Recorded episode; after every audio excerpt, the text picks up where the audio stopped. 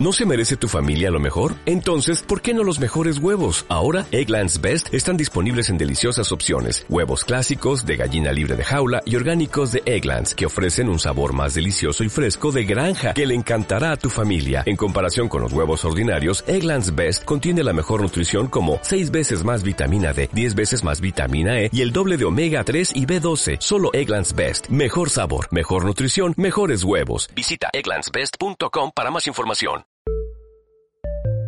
Redcast, los mejores podcasts del mundo digital.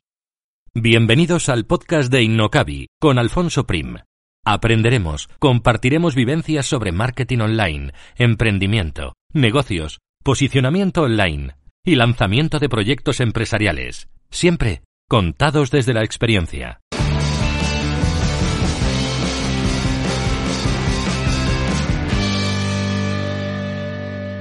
Hoy hablamos con Ramón Saltor, CEO y cofundador de Dozen Investments, una empresa que se dedica a ayudar a inversores a invertir en startups de alto potencial. Localizan oportunidades y las seleccionan para que las personas que quieren invertir puedan diversificar su cartera. Un sector complejo, con riesgo, pero apasionante, del que podemos aprender unas cuantas cosas, tanto del lado del inversor profesional como del lado de las startups que buscan capital. Además, Ramón tiene una experiencia apasionante, tanto a nivel personal como profesional, de la que también me gustaría hablar en el episodio de hoy y de la que también podemos aprender un montón de cosas. Así que saludo ya a mi invitado de hoy. Hola Ramón y muchísimas gracias por estar aquí. Hola Alfonso y muchas gracias por invitarme. Muy bien, pues si te parece, para empezar, cuéntanos un poquito quién eres y cómo has llegado hasta aquí. Luego entraremos un poco más en detalle, pero por lo menos ese recorrido inicial sí que me gustaría que, nos lo hagas. Fantástico. Pues mira, soy Ramón Saltor, eh, fundé ya hace más de seis años eh, eh, Dozen Investments, hasta hace un mes de Crowd Angel, que me imagino que luego también comentaremos el porqué de este cambio. Y, nada, para un poquito para que os ubiquéis, pues eh, soy de Barcelona, estudié eh, comercio internacional, y luego más tarde estudié también empresariales, eh, empecé pues mi carrera profesional trabajando en una empresa exportadora de, de vino. Siempre digo que mi, mi, mi, currículum para alguien de recursos humanos seguro que es un caos porque he probado de todo. Entonces, luego estuve en Londres trabajando en banca, de ahí que creo que también luego saldrá, me fui con, con amigos a dar la vuelta al mundo y al volver, eh, eh, pues me, embarqué en la aventura de, montar dos Investments. Muy bien, Ramón. Eh, si te parece, para empezar, bueno, después de este breve recorrido, cuéntanos un poquito, vamos a ir desgranando un poco tu trayectoria, porque me parece que es muy interesante. Luego entraremos más en Dozen y lo que hacéis ahí, cómo podemos aprender un montón de cosas, como comentaba antes, tanto del lado del inversor como del lado del emprendedor. Pero vamos a hablar un poquito de tu etapa anterior, que también me parece que es muy interesante.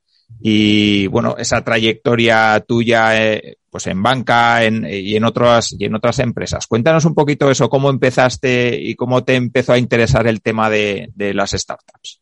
Perfecto, mira, pues eh, lo que os comentaba, estuve primero un año y medio en, una empresa en San éramos el departamento de exportación de, bodegas. Era una salida lógica porque estudié comercio internacional, una, una carrera enfocada a internacionalizar empresas. De allá, eh, bueno, siempre me gusta probar cosas nuevas, eh, decidirme a vivir a Londres. De hecho, pues sí, llegué a Londres sin, tampoco sin tener claro qué hacer. Empecé a trabajar en banca. Eh, no, en, la banca no glamurosa de Londres. Todo el mundo entiende ir a Londres a trabajar en banca como trabajar en banca de inversión. Yo estaba en banca corporativa. De hecho, estaba en el Banco Sabadell. que esto, haciendo un poquito de broma, una persona, un tío de Sabadell, se va a Londres y solo podía acabar en el Banco Sabadell, que, dicen que, en Sabadell ya somos muy de pueblo. Pero bueno, fue, una, fue una etapa muy atractiva, la verdad es que disfruté muchísimo porque era una oficina que cuando entré eh, era sobre todo con una misión de, representación de, clientes españoles en, Londres. Al medio año de estar allá cambió eh, el director de banca corporativa del Sabadell. Banca corporativa es empresas que facturan un mínimo de 200 millones de euros. Cambió el director, que cambió toda la estrategia y pasamos a ser una, un equipo que, nuestro foco era captar, captar, captar clientes. Además era muy interesante porque, porque normalmente entrábamos por operaciones de, Project Finance o, M&A, ¿vale? Con lo cual era captar al cliente y trabajar con el equipo de Project Finance o M&A la, la operación. Y bueno, y ahí además tú, sí, creo que siempre he tenido la suerte de tener eh, jefes que han visto que a mí me gusta, que soy, siempre digo que soy un motivado de la vida, eh, me gusta mucho, o sea, me gusta disfrutar de mi trabajo y me gusta que me den rienda suelta. Y, en ese sentido siempre he tenido jefes que, que, lo han visto y que han apostado mucho por mí y que me han dejado crecer. Y bueno, fue una etapa eh, eh, increíble. Y nada, aquí yo creo que a veces puede sonar un poquito frío, un poquito, un poquito, sí, frío, ostentoso esto de, la vuelta al mundo. Básicamente ahí en Londres hay mucha cultura de esto. Y, es muy común estar un tiempo allá trabajando y luego pues tomarte un tiempo sabático. Y, nada, con, con, tres amigos, los, cuatro que vivíamos juntos, decidimos pues embarcarnos en, en dar la vuelta al mundo. Estuvimos pues medio año más o menos planificando el viaje. Eh, además, pues, pues era muy divertido porque el trabajar, o sea, el vivir juntos, el, cuando llegó el momento de contar en a nuestros jefes que dejábamos el trabajo para irnos a dar la vuelta al mundo, claro, pues había el que se atrevió primero.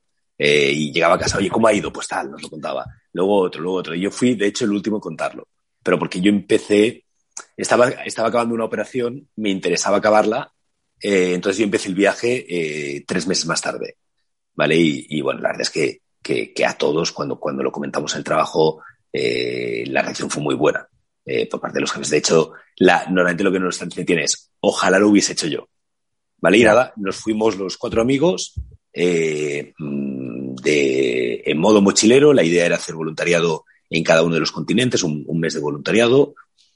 Y viajando, pues depende del país en avión, depende del país en tren, en moto, en autobús, en lo que fuese.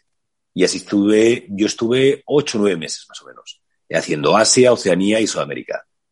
Y, y nada, al, volver aquí, bueno, o quizá durante la vuelta al mundo, yo, yo siempre, desde pequeño siempre he tenido la inquietud de montar algo, ¿vale? De hecho, mm, mm, ya en el colegio, pues con, no, sé si tenía 10, 12 años, monté una revista, eh, la, peor revista del mundo. Se llamaba Repe Todo. Eh, cogía crucigramas, chistes, de todo, hacía fotocopias en la oficina de mi padre, lo grapaba y lo vendía a los de mi clase para tener dinero para comprar chucherías. O sea, no, nada, nada tal. Que aquí hay una reflexión muy curiosa, porque yo me acuerdo que, eh, claro, antes no se hablaba tanto de la emprendeduría, no estaba, no, no, no, no estaba tan, tan al día todo el mundo. Entonces, me acuerdo que un compañero de clase sacó la competencia de la revista, eh, una revista que se llama Repetivo, y, para evitar discusiones, para evitar enfados, el profesor lo cortó por lo, por lo sano y no nos dejó ver las revistas. Que hoy lo piensas hoy en día y hubiese sido una muy buena oportunidad para inculcarnos a todos en clase, pues oye, a ver, la revista, ¿cuánto te cuesta? ¿Por cuánto la vendes? Eh, eh, ¿Sabes?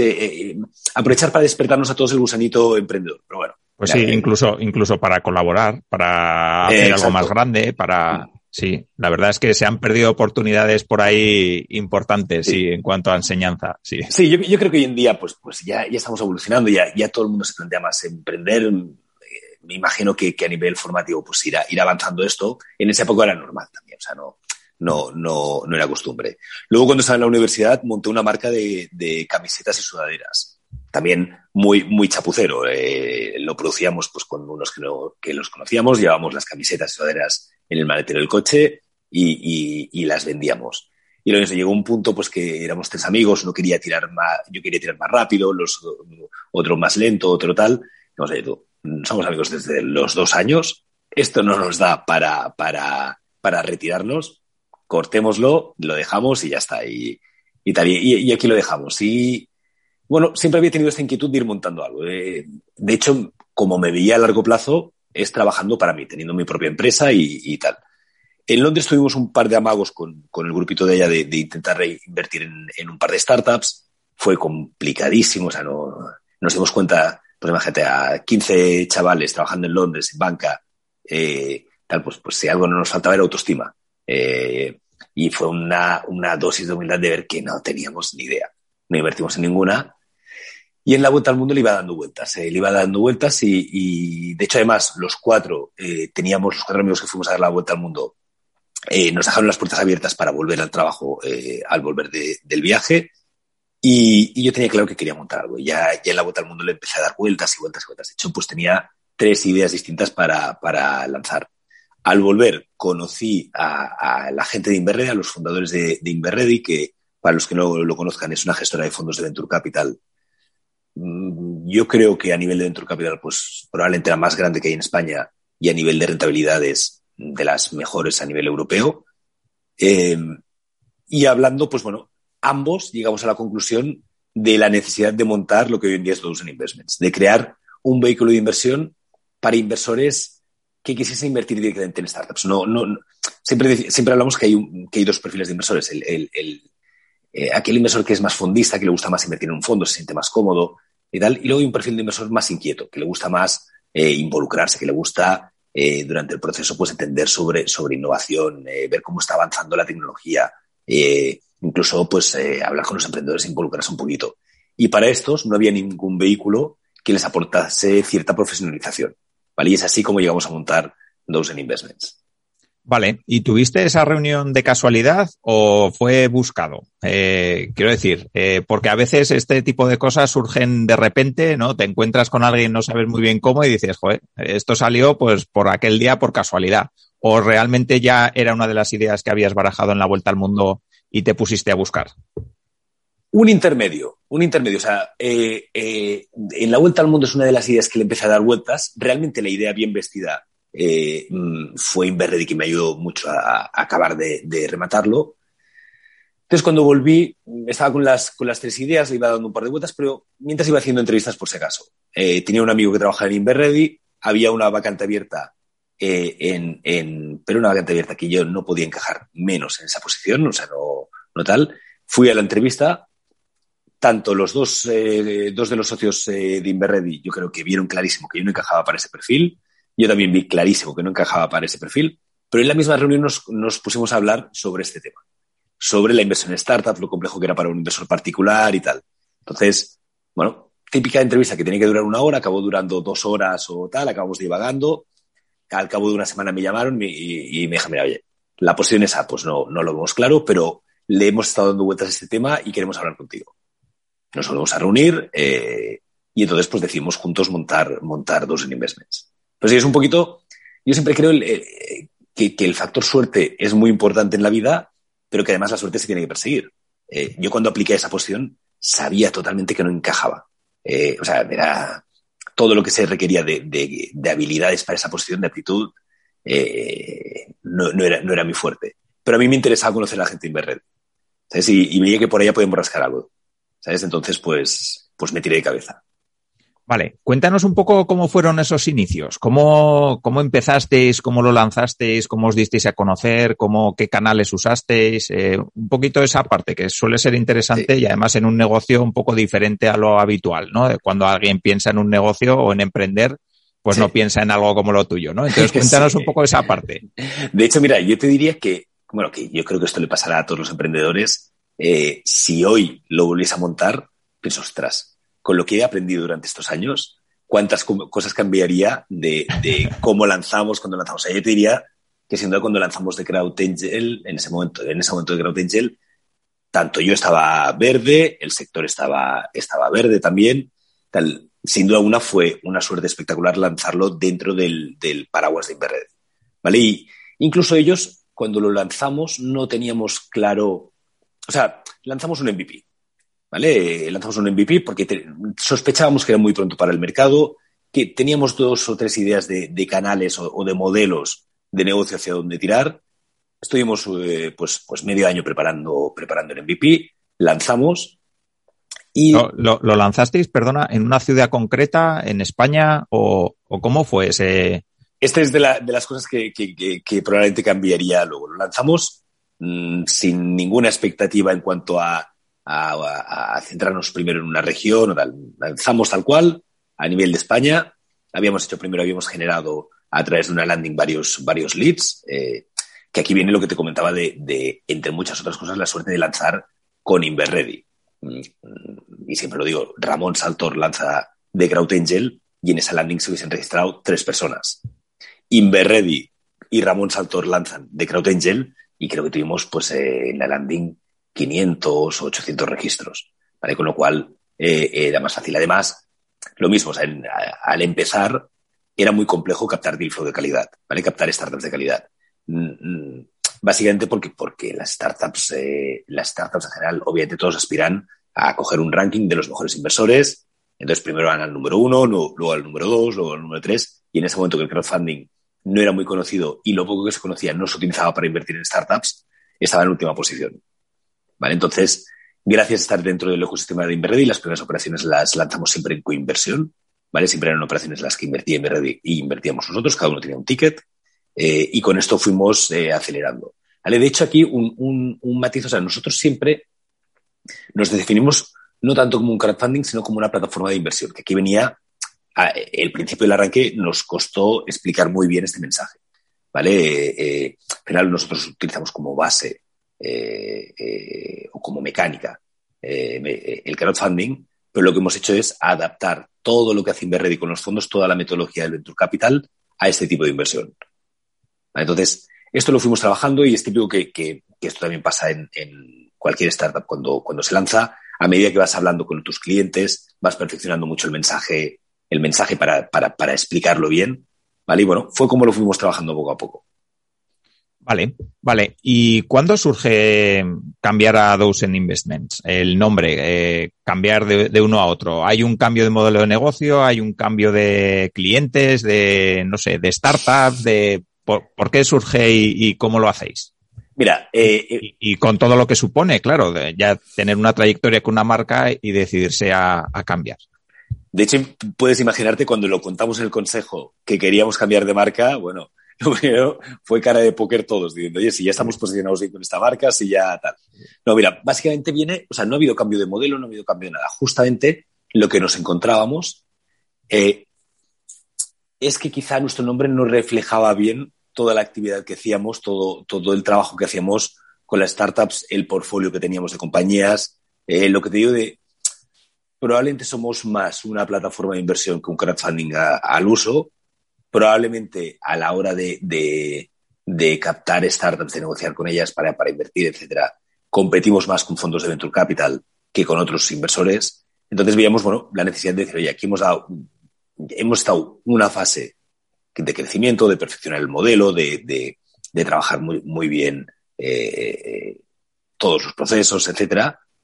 Y ahora tenemos que dar un paso adelante y realmente posicionarnos bien con un nombre que refleje eh, esta particularidad, el, el ser un, una plataforma de inversión que tiene por objetivo ayudar a los inversores a, obtener rentabilidad con las startups, con sus compañías invertidas. ¿Vale? De hecho, dentro de estas particularidades, pues veréis que, eh, el, no ser una plataforma al uso. Eh, eh, nosotros publicamos muy pocas operaciones al año. Porque básicamente por, por, bueno, tenemos un proceso de, de, selección, de análisis de, de, operaciones, negociación de la valoración, condiciones de inversión, etcétera, igual con fondo venture capital. Y sobre todo, gran parte del peso de nuestro modelo de negocio viene de cobrar un carrito a los inversores. Es decir, sí, cuando desinvierten tienen plusvalías, nosotros cobramos un porcentaje de esas plusvalías. ¿Vale? Con lo cual, en el post-inversión, una vez invertido, pues hay muchas horas que dedicar a, a las participadas, tanto pues eh, ayudarles si, tienen, si se encallan en algo del modelo, ayudarles sobre todo en siguientes rondas y en introducirlos a, otros fondos de venture capital. Eh, hay mucho trabajo que hacer y, y, no podemos ir entonces a, a, volumen, no podemos ir a muchas operaciones, tenemos que ir a poquitas en las que podemos dedicar muchas horas en el post-inversión y que nuestros inversores obtengan una rentabilidad de estas operaciones. Vale, bueno, has abierto un montón de melones y, y vamos, se me ocurren un montón y, de iba preguntas. hablando y iba pensando. Ay, madre mía. sí, pero, pero bueno, la, la primera es eh, a nivel de modelo de negocio de Dozen, luego entramos a la parte de startups, en qué tipo de startups invertís, cómo lo hacéis y todo eso, pero a nivel de modelo de negocio de Dozen, a mí eh, me surge una duda. Y la primera es eh, eso, ¿no? Que has comentado que vosotros, vuestro modelo de negocio se basa en, en bueno, una vez que los inversores desinvierten, por decirlo de alguna manera, eh, vosotros cobráis un porcentaje. Si no he entendido mal. O sea, el, ojo, eh, el gran peso del modelo, ¿eh? Tenemos otras comisiones. Vale.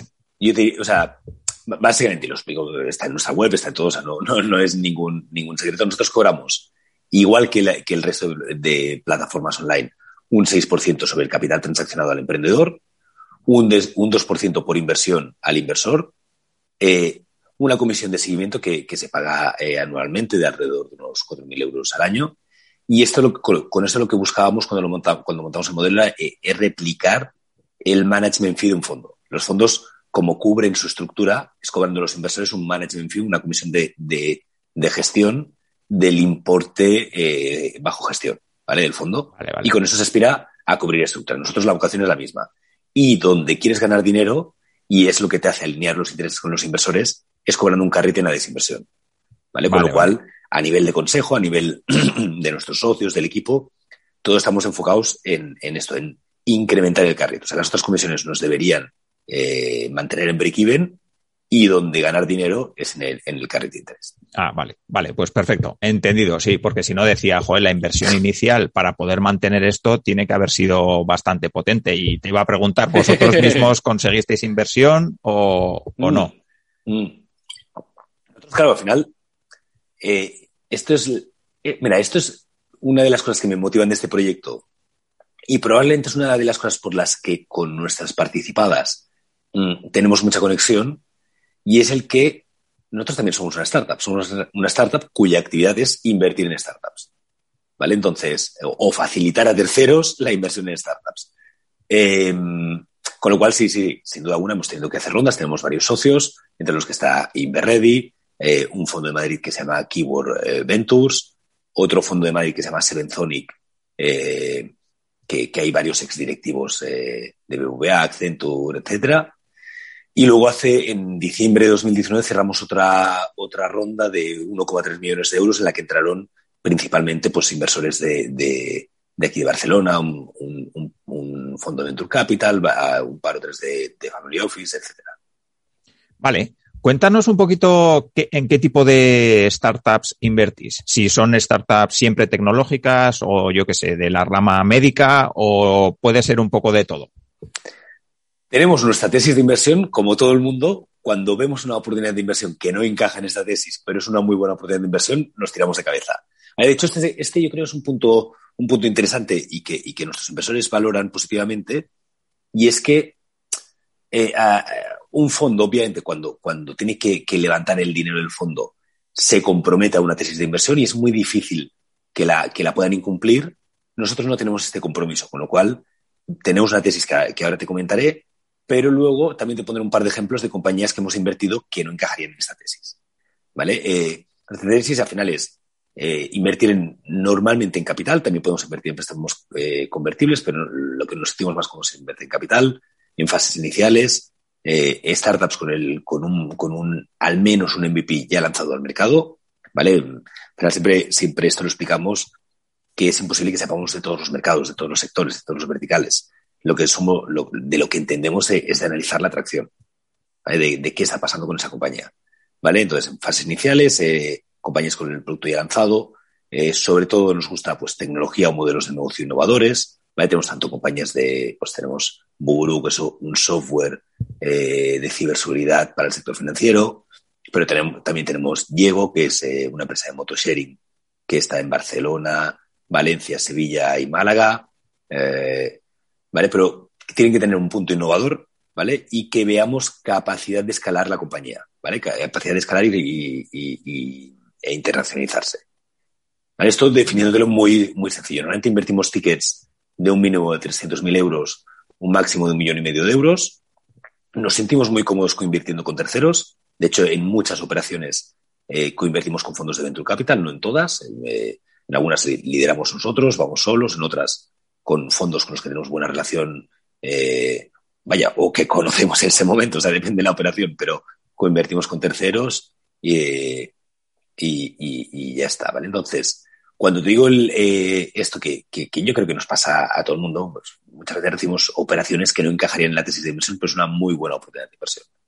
Eh, pues bueno, nos tiramos de cabeza, invertimos, bueno, o lo presentamos a nuestros inversores y normalmente eh, les encaja, ¿vale? Y un ejemplo, por, ejemplo, sería una compañía en la que invertimos ahora hace, no llega ni un año, yo creo que hace nueve meses más o menos, que es Bioamo, que es una empresa que está, que está en Segovia, si no, si, si no te digo mal, es una empresa industrial que tiene una patente, eh, un producto patentado pues, en, a nivel mundial, ahora no me acuerdo cuántos países era, que son eh, cartuchos de caza biodegradables. ¿Vale? Nosotros invertimos en una fase muy inicial y la verdad es que es una compañía que está creciendo espectacularmente. Está yendo muy, muy, muy bien. Entonces, pues bueno, eh, tenemos este, este margen de movernos cuando vemos una, eh, oportunidades que, aunque no estén dentro de la tesis, tienen sentido. ¿Vale? Sí, pero siempre tiene que tener este componente, que veamos que es una buena oportunidad de inversión, que puede crecer mucho, ¿vale? Eh, y que sin duda alguna esté innovando en su área, ¿vale? es lo que, lo que nos gusta. Sectores, pues ya digo, o sea, o software o, Internet de aplicaciones, software, sectores amplios, estamos pues invertimos, fuimos el primer mm, inversor profesional en Globo y seguimos en su capital. Estamos en Diego, estamos en Buguru, también estamos en EdTech con Innovamat. Y luego desde hace un par de años nos estamos, estamos haciendo nuestros pinitos en dos sectores que nos, que nos están gustando mucho. O sea, uno, biotecnología. Mm, era un camino lógico porque, porque Inverready eh, tiene mucha experiencia en biotecnología. Eh, con ellos pues coinvertimos muchas veces y, y, nos sentimos muy cómodos coinvirtiendo, con lo cual era un camino lógico. Eh, y luego otro, eh, que además es curioso porque, porque se inició con una startup que cuando nos vino le dijimos que no. Pero a partir de ya empezamos a mirar, a mirar, a mirar el mercado, a entenderlo y tal. Nos gustó, les volvimos a llamar nosotros, nos volvimos a reunir y acabamos invirtiendo en el sector Space Tech. ¿Vale? Ya tenemos tres compañías del sector Space Tech. Creemos que hay un potencial espectacular. Eh, y, y, así es como trabajamos muchas veces. O sea, hay sectores que no los conocemos, pero que por alguien a quien conocemos nos despierta el interés, empezamos a analizarlo y nos gusta y entonces pues eh, nos empezamos a especializar en ese sector.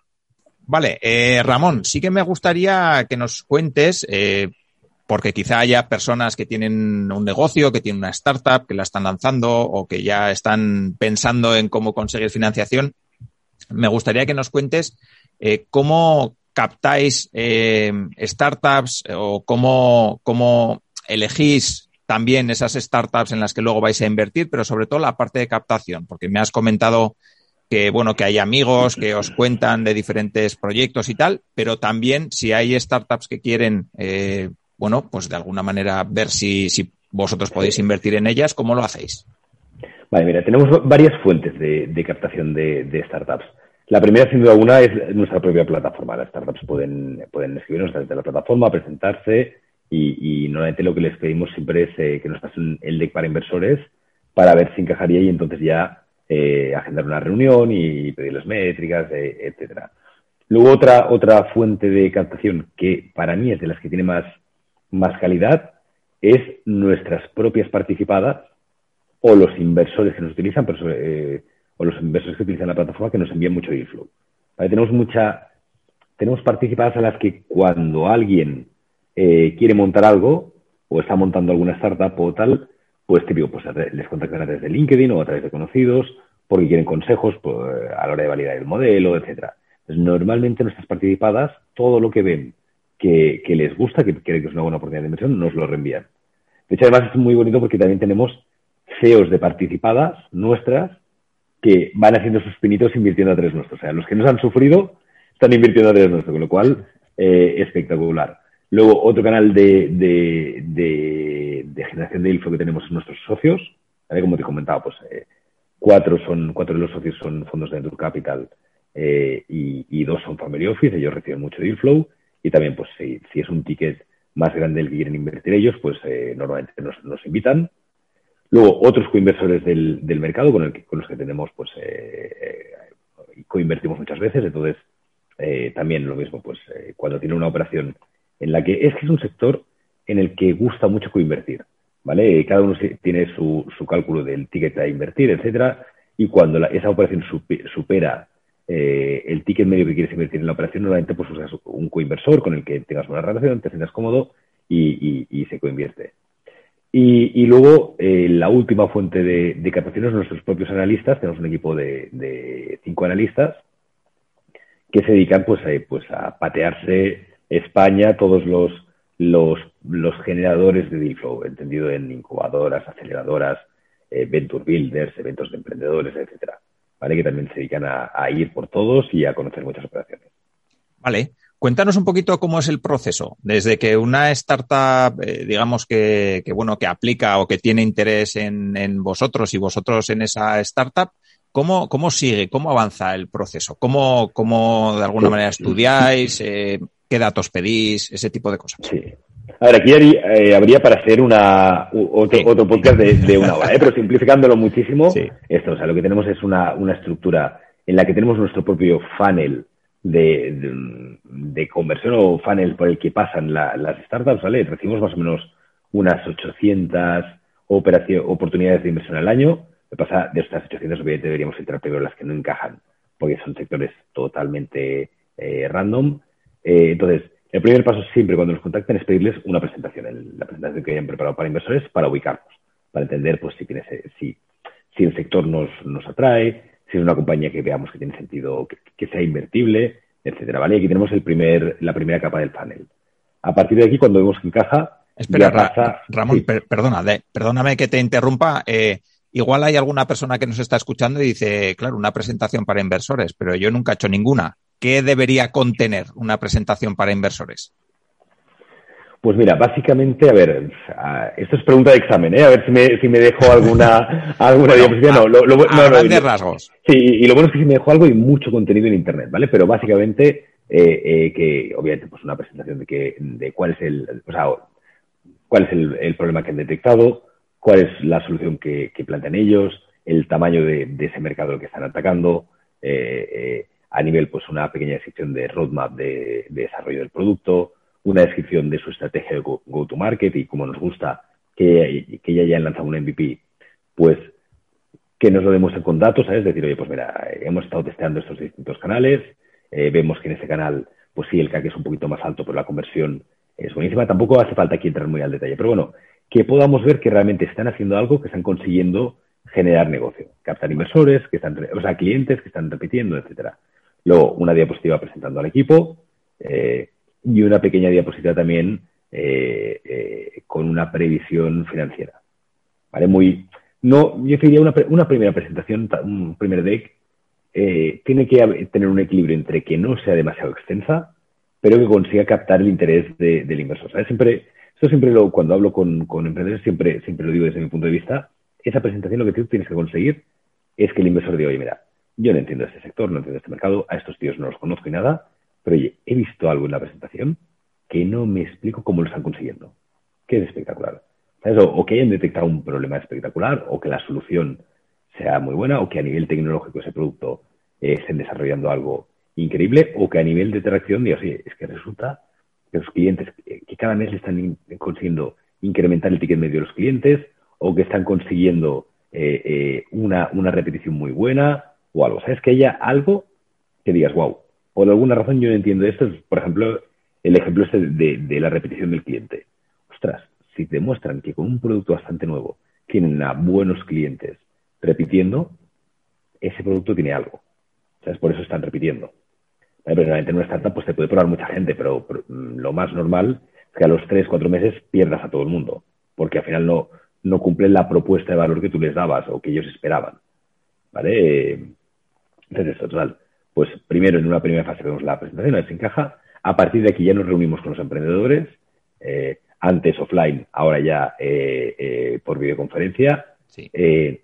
y pues, pues que lo que queremos es que ellos nos expliquen bien el, el, modelo, que nos expliquen bien la solución que tienen, que nos conocerlos a ellos como son y tal. Y a partir de aquí pasamos, si nos encaja, pasamos a una fase en la, en la de analizar datos. ¿vale? Les pedimos pues tracción de los últimos meses, eh, previsión de la, de la reacción para los próximos meses. De hecho, como son procesos de, análisis que duran tres meses o, tal, nos gusta esa previsión que, nos pasan, irla midiendo los resultados pues, semanalmente o mensualmente, mientras lo analizamos qué está pasando. O sea, son gente que saben, o sea, que, la previsión que hacen la cumplen, o sea, son capaces de cumplirla, son previsiones pues demasiado optimistas, demasiado pesimistas. Eh, aquí nos gusta ver también sobre todo, y diría, o sea, al final, al final, al final, llevándolo muy al extremo, y ojo que aquí habría muchas discusiones, remarco que es simplificándolo mucho, ¿eh? pero, pero gran éxito de la startup viene por la capacidad del, equipo emprendedor de ejecutar, medir y hacer cambios. Para mí este es, eh, bueno, y, siempre digo que, por ejemplo, eso es lo que nos sorprendió más de, de Globo cuando, cuando lo analizamos para invertir. En mayo de 2015 solo están en Barcelona, si no recuerdo mal, creo que tenían unos 20 repartidores solo, pero oye, eh, era espectacular todo, o sea, las, la atracción que tenían semana a semana, iban testeando canales, fijaban objetivos para la semana, a la semana siguiente nos, nos explicaban los resultados con conclusiones, de ya corregían, diciendo, oye, pues este canal no, no funciona, este otro sí, hemos pinchado en no sé qué, hemos tal. Iban corrigiéndolo espectacular. En total, este análisis, yo diría que lo que intentamos ver al final, además, obviamente, que el mercado sea grande, de que, etcétera, ¿eh? o sea, de que el producto sea bueno y tal, pero que ver la capacidad del equipo en esto, en ejecución, medición de los resultados y pivotar en aquellos que no vaya funcionando.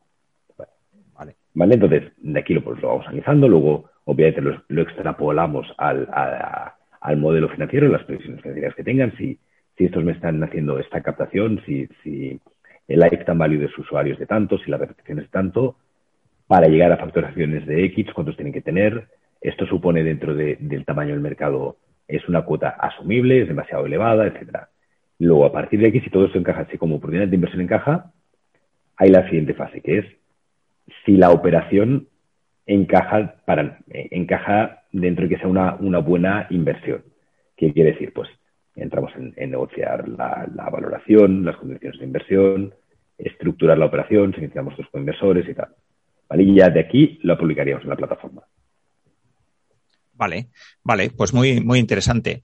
Y cuando lo publicáis en la plataforma, ahora ya más a nivel o visto desde el punto de vista de la persona que quiere invertir, eh, ¿qué tipo de inversores tenéis? Eh, ¿Entran todos los que quieren o, tienen que entrar todos los que son inversores dentro de la plataforma? Cuéntanos un poquito cómo es ese funcionamiento. Pues mira, eh, inversor, tenemos dos grandes grupos, ¿vale? Luego, luego hay tal, pero, pero hay dos grandes grupos. Yo diría, el profesional de junior a middle management de banca de inversión, consultoría multinacionales, eh, de entre 28 a 42 años, ¿vale?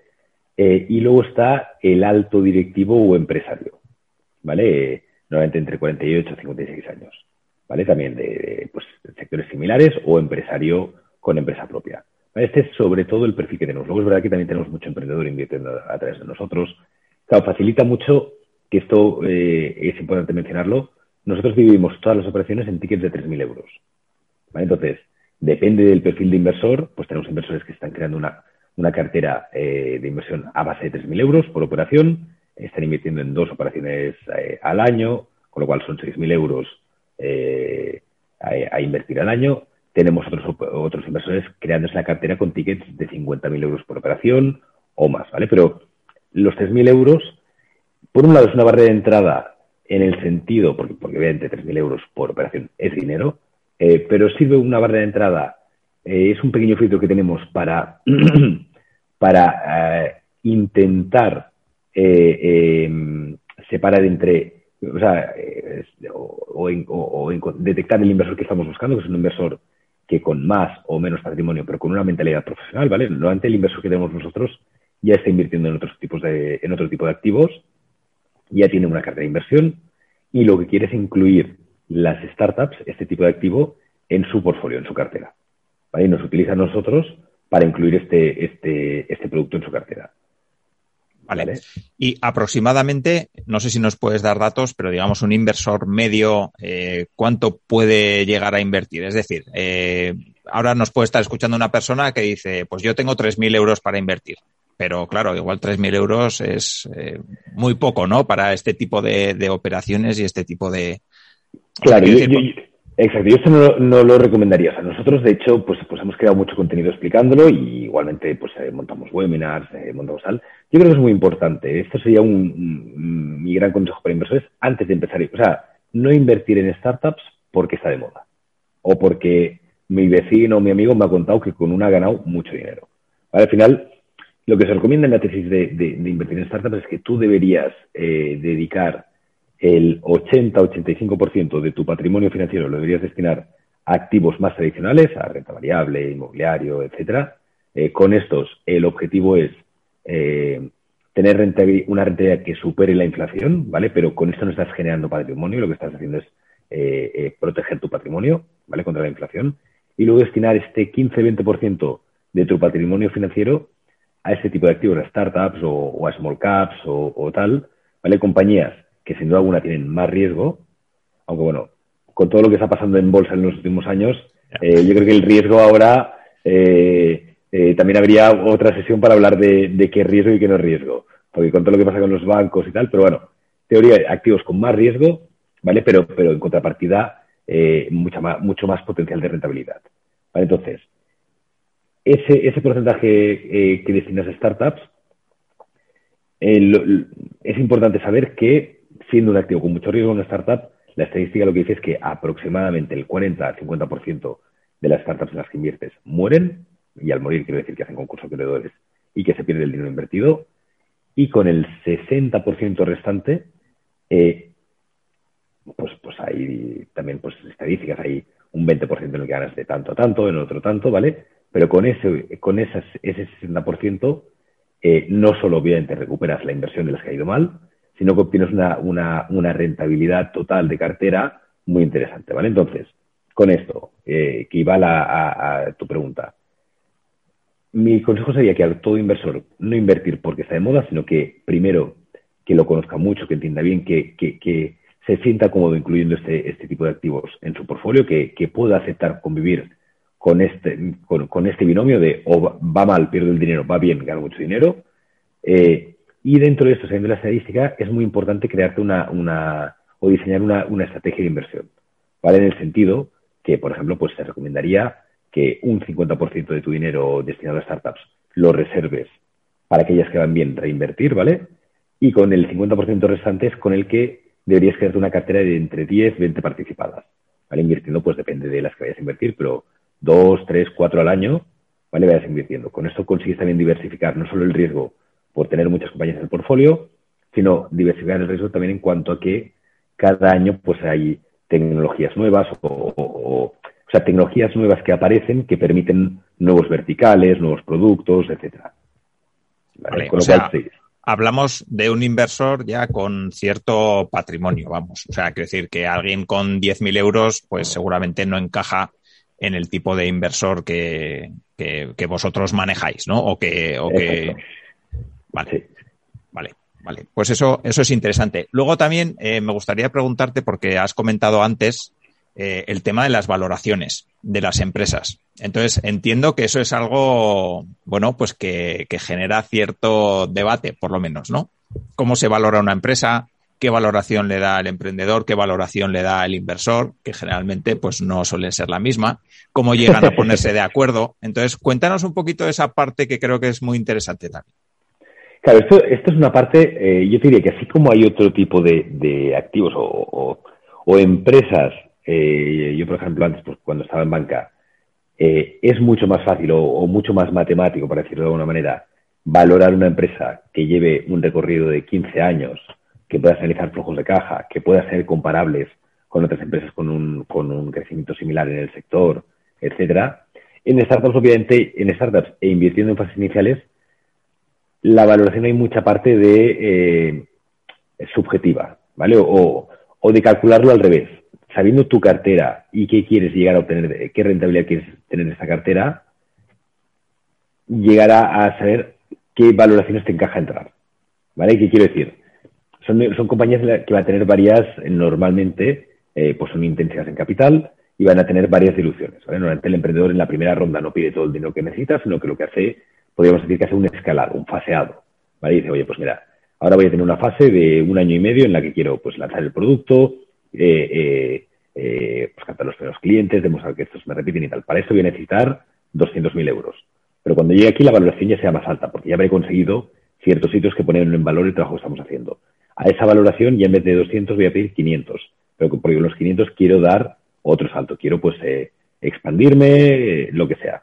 ¿Vale? Entonces, con esto, invirtiendo en fases iniciales, al final hay una parte que sí que es matemática, que, es decir, pues a esa compañía viendo la atracción que tienen, lo extrapolo al futuro en, si pudiesen tener este crecimiento, eh, metiéndole ciertas, asumiendo ciertas desviaciones y asumiendo, eh, bueno, con esto llegaríamos a una valoración. Luego está la parte de entender eh, eh, que habrá varias rondas. Entonces, tenemos que asumir que intentar, intentar prever cuántas, cuánta necesidad de caja van a tener en el futuro, estimar aproximadamente niveles dilutivos, ¿vale? Y aplicarle esto, ¿vale? Entonces lo que hacemos es decir, pues nos creemos que esta compañía podría valer tanto el día de mañana, se podría vender por tanto si cumplen el plan con una pequeña desviación de tanto y tal, ¿vale? Y podría, viendo en el mercado y tal, podría ser una compañía que realice tanto. Pero aquí tenemos que asumir que habrá, que para llegar aquí tiene que tener, pues, eh, tres o cuatro eventos dilutivos, eh, asumiendo, pues, estos porcentajes de dilución, ¿sabes? Un 10% por ronda o lo que sea. Y con esto también vamos acercándonos a otra valoración, ¿vale? Sin duda alguna, siempre, siempre, siempre, la valoración que ve el inversor es muy distinta de la valoración que quiere el emprendedor. Entonces, y aquí, de hecho, durante el análisis de una compañía es el momento en el que tú cuando vas analizando una compañía, eso es como una fase de enamoramiento, ¿vale? Y el emprendedor y el inversor se van entendiendo, se van enamorando y se van acercando. Y llega el momento de, negociar la valoración y condiciones de inversión. Entonces es un momento en el que se separan, se separan, se separan, ¿vale? Y aquí es muy importante, yo diría, que, que ambas partes pongan de su parte. En el sentido que el emprendedor tiene que entender qué busca el inversor, ¿vale? Y que lo que busca es poder entrar barato para poder tener un buen múltiplo de salida y el inversor tiene que entender la particularidad, de, o sea, tiene que entender la naturaleza del emprendedor. Y es que son compañías que, como va a haber muchos eventos dilutivos, tú no le puedes diluir en exceso en una primera o segunda ronda. Porque si no, lo vas a pagar en el largo plazo. Lo vas a pagar en cuanto a que una startup, montar y gestionar una startup, igual que cualquier empresa, ¿eh? o sea, eh, es muy complejo, es muy duro. Hay momentos muy difíciles. Eh, y o el emprendedor se siente que eh, puede ganar mucho si esa compañía va bien o va a perder la motivación. ¿vale? Entonces, con los cálculos que nos salen, hay la parte luego de negociación de entender esto. ¿sabes? Mm, de hecho, por eso probablemente, y aquí también es un algo a tener en cuenta por parte de los emprendedores, nosotros nos hemos encontrado casos, bueno, todo el mundo, casos de startups que o ya llegan muy diluidas, ¿vale? Entonces, aunque el producto nos gusta, aunque el equipo nos gusta, no queremos entrar y es una pena, porque la decisión de no querer entrar no es porque la, compañía sea mala, no, no, es porque el equipo sea malo, no es, no es, porque no sea el momento del mercado, es porque creemos que el emprendedor está demasiado diluido cuando llega a nosotros. Y nosotros invertimos en fases iniciales. Con lo cual, si queremos que esté cuatro o cinco años luchando, es que, o sea, es mentira hablar de, esa valoración que te sale porque le tendrás que dar muchas stock options para compensar el capital o se tira. ¿Vale? Luego hay otras compañías que nos encontramos que hicieron una ronda en, este interés del emprendedor de conseguir rondas con valoraciones muy elevadas, que nos vienen a nosotros con una valoración que consiguieron eh, colar a unos inversores que entraron muy caro, pero que en el momento en el que no nos viene a nosotros, no había un crecimiento suficiente después de esa ronda para que, para que se revalorice mucho la compañía. Y ahí se produce una situación bloqueante, porque claro, de los inversores que han entrado antes no quieren que haya una valoración más, más barata, pero nosotros decimos, es que la compañía nos gusta, pero es que esta valoración eh, es que no es acorde al, al, a lo que habéis conseguido. Entonces, para mí el emprendedor e inversor lo tienen que entender y el emprendedor para mí tiene que pensar mucho en el coste de oportunidad. Es mejor si un inversor te gusta, de hecho el, eh, mi consejo para todos sería que hablen siempre con las participadas del portfolio, qué opinan de ese inversor. Pero si te gusta, te encaja y tal, creo que no es bueno bloquearse en una valoración que se te mete en la cabeza. Siempre y cuando cumplan los requisitos de no diluirte en exceso, ¿eh? Pero, pero es mejor, por coste de oportunidad, es mejor tener el dinero hoy y seguir creciendo, creciendo, creciendo, que a veces compañías que ves que pasan un año dando vueltas porque la valoración es excesiva. Vale. Aquí me, surge una pregunta. Cuando, cuando bueno, decidís eh, invertir en una empresa, digamos, sacáis la convocatoria para que todos los inversores que estén interesados en esa empresa inviertan. Entiendo que todos invierten a la valoración que vosotros habéis definido y habéis acordado con el inversor, perdón, con, la startup. Eso es, con el emprendedor. Y, ¿Y cómo invierten? ¿Invierte cada inversor a título personal o invierte como un conjunto de Dosen? ¿O cómo es? Un intermedio. Eh, te cuento, eh, a día de hoy, por regulación, ¿vale? No podemos crear vehículos de inversión, ¿vale? Sí que es verdad que esto va a cambiar porque, porque se aprobó hace en octubre el reglamento europeo que aplicar a toda la, Unión Europea y sí que, sí que nos permite ya vehiculizar. De hecho, con, con AEF, con la Asociación Española FinTech e Insurtech, estamos eh, trabajando junto, junto al Tesoro en ver qué vehículo es el que encajaría mejor, ¿vale? Pero a día de hoy no se puede vehiculizar. Entonces, lo que hacemos es que todos los inversores invierten directamente en el captivo de la compañía, pero a su vez firman un contrato de sindicación, ¿vale? Con lo cual, la toma de decisiones siempre es conjunta. Hay un representante, que es el que en el caso de junta y de consejo vota por, por todos, ¿vale? Y siempre van todos en bloque. ¿Qué quiere decir esto? ¿O, o por qué es bueno? Porque aunque tenemos 60, 70, 80 inversores por operación, unos con tickets de 3.000 euros, otros con tickets de 50.000 euros, lo que conseguimos es tener el poder y tener los derechos políticos y económicos en pactos socios de un inversor que ha invertido 500.000 euros.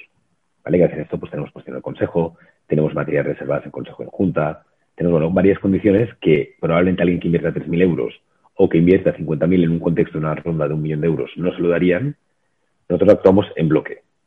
Vale. Y digamos que vamos a suponer que entráis en, bloque eh, y tenéis el poder de tener un representante. Entiendo que es una persona de Dousen, que, no es uno de los inversores. Es las dos cosas. Las dos cosas. Nosotros siempre cuando entramos pedimos un consejero, ¿vale? Eh, que es uno de los inversores, y un observer en el consejo, ¿vale? Que el observer es esa posición que sin voz ni voto, pero que pasa al consejo. Que en la práctica te diría que, eh, invirtiendo en startups o sea, en la inversión en startups los consejos son tan pequeñitos que todo el que va eh, tiene voz eh, y tal. Eh, entonces, em, el inversor, que aquí viene una parte muy, bonita de nuestro modelo, al final está invirtiendo a nuestro gente más junior, más, más senior, pero gente que conoce muy bien el sector o que tiene acceso a muchos contactos de ese sector o que tiene una experiencia brutal en gestión de compañías o tal.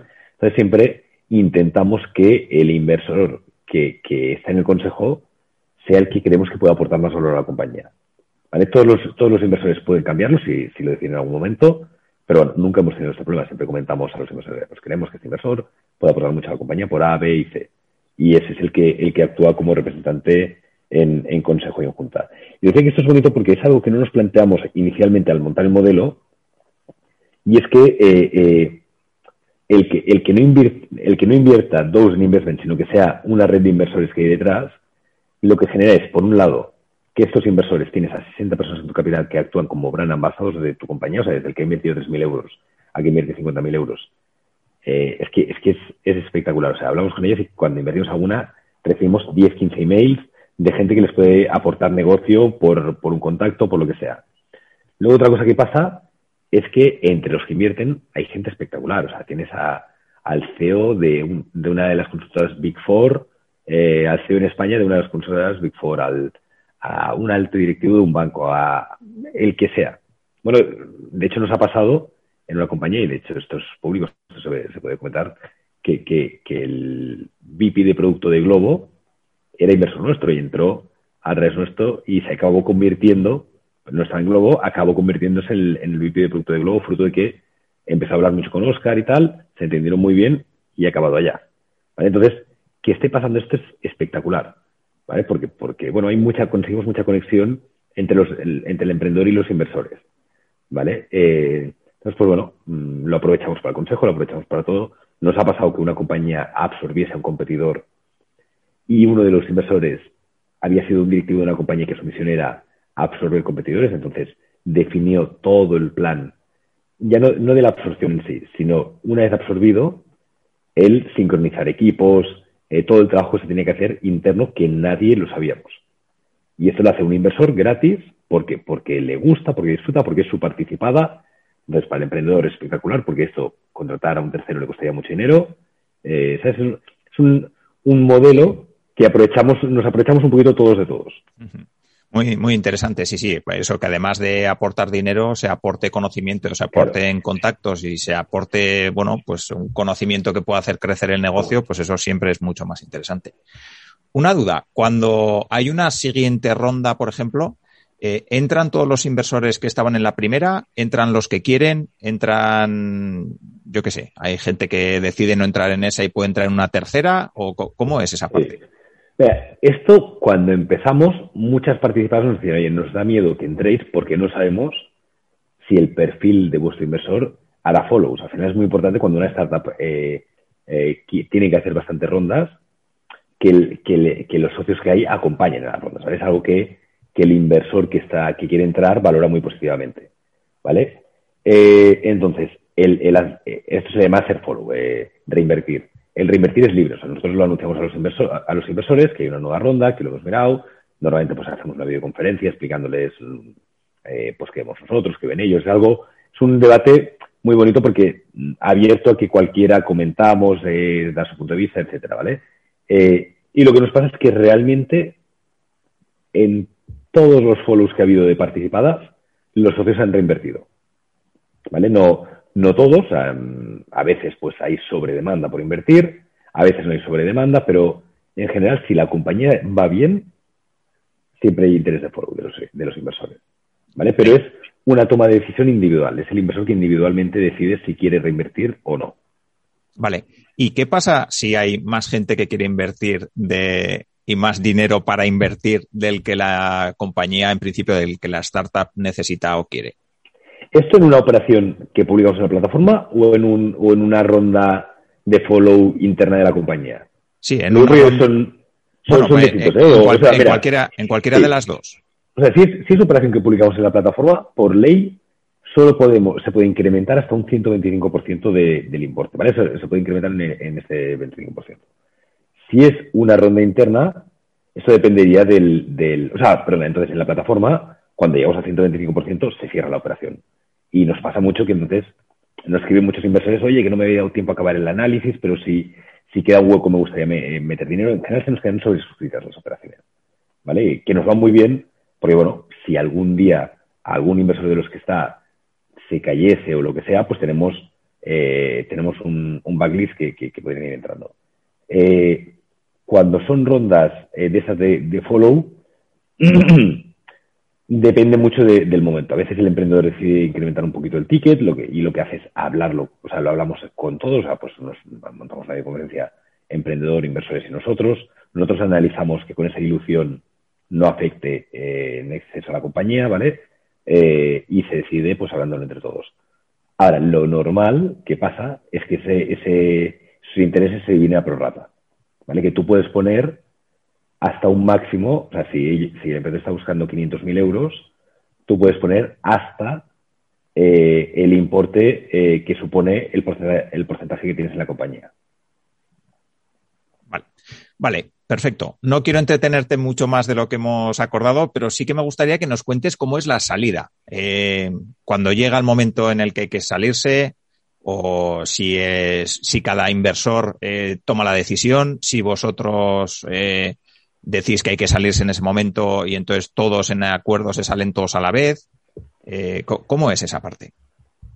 Mira, eh, es que hay, muchos tipos de, salida, ¿vale? Normalmente siempre pensamos en las salidas en que alguien compre el 100% de la compañía, ¿vale? Pero el caso que se da más, que es más común, es que haya mercados secundarios. Esto quiere decir que hay una nueva ronda, imagínate que la compañía, me lo invento, de números solamente me mm, está captando 50 millones de euros, pero hay intereses por, de inversores nuevos por meter 60, ¿vale? Entonces, los que se quedan fuera normalmente hacen una oferta de compra en secundario a los socios antiguos, ¿vale? Lo que les dicen es, pues mira, eh, yo quiero invertir en esa compañía, me he quedado fuera porque no, no, no buscan más dinero, pero si queréis os compro vuestras participaciones a los que entrasteis hace cuatro años, ¿vale? Normalmente en secundario, claro, el interés del inversor nuevo que entre es que su dinero vaya a la caja de la compañía a hacer crecer la compañía, no a hacer crecer el bolsillo del inversor. Claro. Entonces, por defecto lo que hace es hacer una oferta cogiendo la valoración última de la compañía y aplicarle un descuento, normalmente de un 20%, un 30%.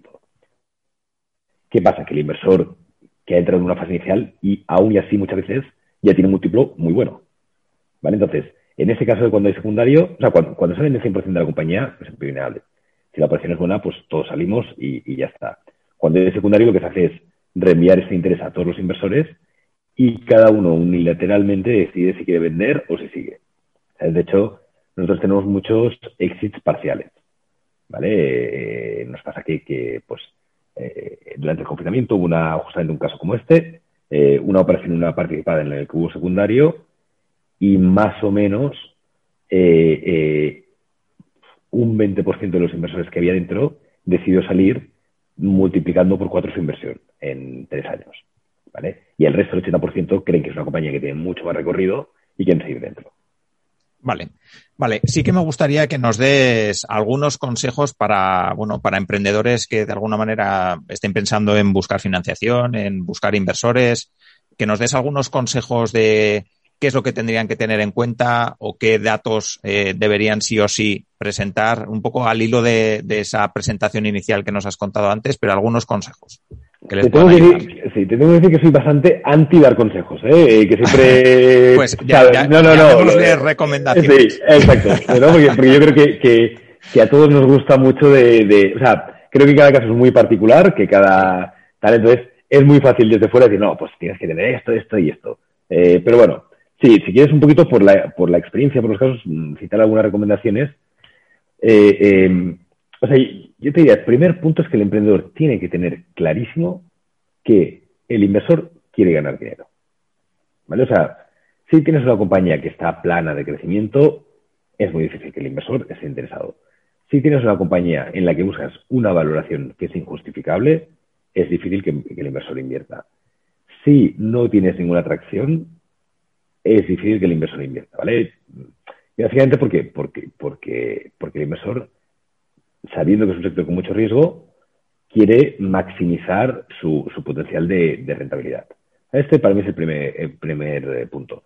Segundo punto, yo creo que, que, muchas veces el emprendedor piensa igual que el inversor al revés, ¿eh? o sea, no, pero o, tiene una posición a la defensiva hacia el inversor. Oye, este que me va, que me va a explicar a mí, o, o qué hace metiéndose en mi casa, o qué hace tal. Eh, y diría que, que, para mí el emprendedor bueno, entre mil otras cosas, sabe al revés decir, oye, lo que quiero es tener unos inversores que nos entendamos muy bien, que compartamos una visión y que sea gente además, porque aquí también está el papel del inversor, que entienda cuándo se tiene que meter, cuándo no se tiene que meter, cuál, es su, cuál es su papel como inversor. ¿Vale? Porque en ese sentido, pues, pues nosotros, por ejemplo, con las participadas pasa esto, o sea, hay algunas con las que te involucras más, menos, pero es muy a demanda del emprendedor. Entonces, y, creo que, suma muchas fuerzas. Obviamente, a nivel operativo, el emprendedor sabe más que nadie de su negocio. Pero sin duda alguna, muchas veces, eh, eh, varias cabezas pueden ayudar a, ver cosas que no, que no lo vea solo uno, ¿vale? Eh, entonces, este es el siguiente punto. Y luego, te diría no menospreciar o no infravalorar la complejidad de levantar una ronda. Al final, hacer una presión de capital convencer a gente que no te conoce y encima en un, en un, en un mundo eh, donde, donde básicamente lo que haces es creerte el futuro, creerte que eso mm, en el mercado pues va a ser importantísimo y va a crecer muchísimo, es muy difícil. Entonces yo recomendaría al emprendedor que la ronda la tiene que empezar a trabajar mínimo nueve meses antes de que necesite el dinero. ¿Vale? De hecho, aquí otra recomendación, tener siempre muy, muy, muy, muy medida la previsión de caja como mínimo a 18 meses vista. ¿Vale? Porque así, o sea, el peor momento para ir a negociar con un inversor es cuando te quedas justo de caja. ¿eh? Es el peor momento, porque tú tienes la presión de que se te acaba la caja, el inversor lo ve, entonces dice, oye, si yo sé que en dos meses te acaba la caja, ¿por qué voy a aceptar esta valoración? Eh, te la bajo un poquito porque necesitas tu dinero, pero si, la aceptas te lo pongo ya. ¿Vale? Entonces, mm, tener muy bien medida la presión de caja y empezar a trabajar la ronda con mucha antelación. De hecho, para mí, la mejor forma de trabajar una ronda es con mucho tiempo de antelación, contactar a los inversores que te encajan y en ese momento no pedirles dinero. En ese momento eh, decirles que lo que quieres es conocerles y que te conozcan. Y que podéis hacer seguimiento para que dentro de cinco meses o dentro de nueve meses quieres que entren en tu capital. ¿Vale? Porque, porque, porque bueno, para el inversor la verdad es que esto te, lo, te mucho el camino, porque te permite ir conociendo al emprendedor, que os vayáis conociendo, que vayáis viendo cómo es cada uno. Y la verdad, yo creo que es un, enfoque muy, muy positivo. Y no, y no tener miedo a enseñar datos. Al final, eh, eh, o sea, la startup que está creciendo, los datos son espectaculares. Y, entonces, cuando el inversor eh, pide datos es porque de ese negocio no sabe, no está en el día a día y lo que quiere es entender, entender y entender. Vale, vale. Oye, pues yo creo que ha sido, vamos, un recorrido muy chulo, Ramón, y bueno, nos has, nos has revelado un montón de, de puntos interesantes que yo creo que, que, ayudarán un montón tanto a las personas que nos están escuchando que puedan querer invertir y que tengan capital para hacerlo, o a emprendedores y emprendedoras que nos estén escuchando, que tengan un proyecto interesante y que, oye, llegado el caso, pues puedan necesitar inversión. Sí que, sí que, eso, ya para terminar, sí que suelo preguntar a todas las personas que entrevisto algún contenido interesante, algún libro, algún podcast, algún blog, algo que nos puedas recomendar y que sea interesante de este sector o de cualquier otro. Sí. Mira, eh, claro, hoy en día lo bueno es que gracias a Internet hay mucho, mucho, mucho contenido eh, y de mucha calidad. O sea, que el que tenga inquietud de aprender es espectacular. Eh, podcasts que hay para aburrir. O sea, hay podcasts de, calidad súper interesantes. Eh, el tuyo, diría, pues hay, varios. Luego, luego también hay unas newsletters muy buenas, como por ejemplo la de, Samuel Hill o, Jaime Novoa. Y yo el libro hay uno que, que probablemente quizás muy, muy inicial, ¿vale? Muy, muy, muy introductorio, ¿vale? No, no es tal, pero que a mí me enganchó muchísimo, se lee muy fácil y muy rápido, que es Zero to One. Zero to One de Peter Thiel, que, era fundador de, de PayPal, eh, que además ahora pues, pues eh, es gestor de, fondos, de, de Capital, es un, inversor emprendedor e inversor espectacular y es un libro que a mí me enganchó espectacularmente. Creo que me lo leí en una o dos semanas, eh, que estaba en verano. Quería un libro para todo el verano y yo creo que en una semana me lo leí y ya no sabía, ya no sabía qué hacer. Vale, pues muy bien, pues aparecerá en las notas del programa. Y ya, Ramón, ahora sí que para terminar, ya sé que lo repito 40 veces cada episodio, que ahora para terminar, pero ¿dónde te pueden encontrar las personas que quieran saber más de ti, que quieran saber más de Dosen, que quieran invertir, que quieran presentar su startup? ¿Dónde, dónde podéis estar? Eh, ahora me has pillado. no, yo te diría, pues, o a través de LinkedIn que me contacten eh, y encantado, o, que escriban al email general de la plataforma eh, y encantado además de, esto, pues obviamente pues siempre estoy muy presente en, eventos de, de o de inversores y, vamos, o sea, creo mucho en este tipo de reuniones de conocerte y, y, divagar un poquito, con lo cual que, cualquiera que le interese, encantado por mi parte. Vale, perfecto. Y la web eh, Docen, por decirlo claramente, doceninvestments.com. Lo dejaré en las notas del programa también para que las personas que quieran consultar pues puedan encontrarlo ahí fácilmente.